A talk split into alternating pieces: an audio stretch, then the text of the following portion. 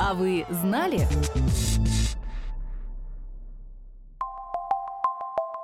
Эта неуклюжая птица со знакомым всем нам горловым мешком встречается на всех континентах, кроме Антарктиды, уже по меньшей мере 30 миллионов лет.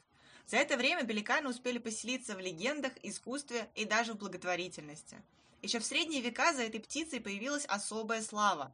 Пеликан стал считаться символом самопожертвования и отчаянной родительской любви. Причиной тому послужили легенды, рожденные, по-видимому, из наблюдения за этими птицами. Тогда пеликаны с птенцами стали появляться в мозаиках, на родовых и государственных гербах, как символ попечения о подданных. Символизма добавляет еще и геральдический канон, согласно которому птенцов у пеликана должно быть нечетное количество, ассоциирующееся с неделимым, неразделенной любовью, состраданием и самопожертвованием. Перекликающийся в творчестве ряда христианских авторов сюжет гласит «Пеликан спасает своих птенцов от укуса ядовитой змеи, напоив кровью из своей расцарапанной груди».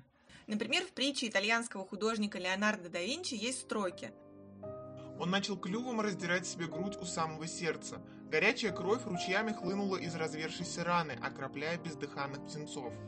Теряя последние силы, умирающий пеликан бросил прощальный взгляд на гнездо с погибшими птенцами и вдруг от неожиданности вздрогнул. О чудо! Его пролитая кровь и родительская любовь вернули дорогих птенцов к жизни, вырвав их из лап смерти. И тогда, счастливый, он испустил дух.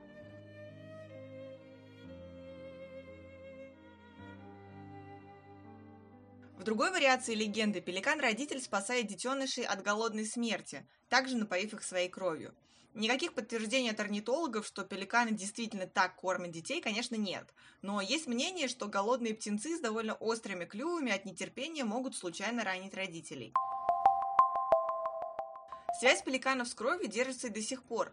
Эта птица с красной капелькой на груди является символом организации Sunquin Blood Supply, которая координирует донорство крови в Нидерландах.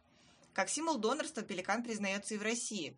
Например, возле республиканской станции переливания крови в Уфе стоит памятник с пеликаном, кормящим своих детей. Кроме того, пеликан, кормящий своих птенцов, восседает и на эмблеме одного из первых после русского инвалида издания благотворительности – журнала «Вестник благотворительности». Его начали издавать в Санкт-Петербурге в 1897 году как официальный орган ведомства детских приютов по ведомству учреждения императрицы Марии.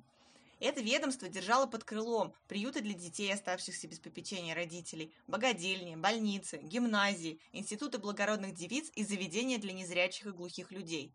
А журнал, вплоть до своего закрытия в 1902 году, весь доход, остававшийся после покрытия расходов, передавал детским приютам. Этот подкаст создан с использованием средств гранта президента Российской Федерации на развитие гражданского общества, предоставленного Фондом президентских грантов.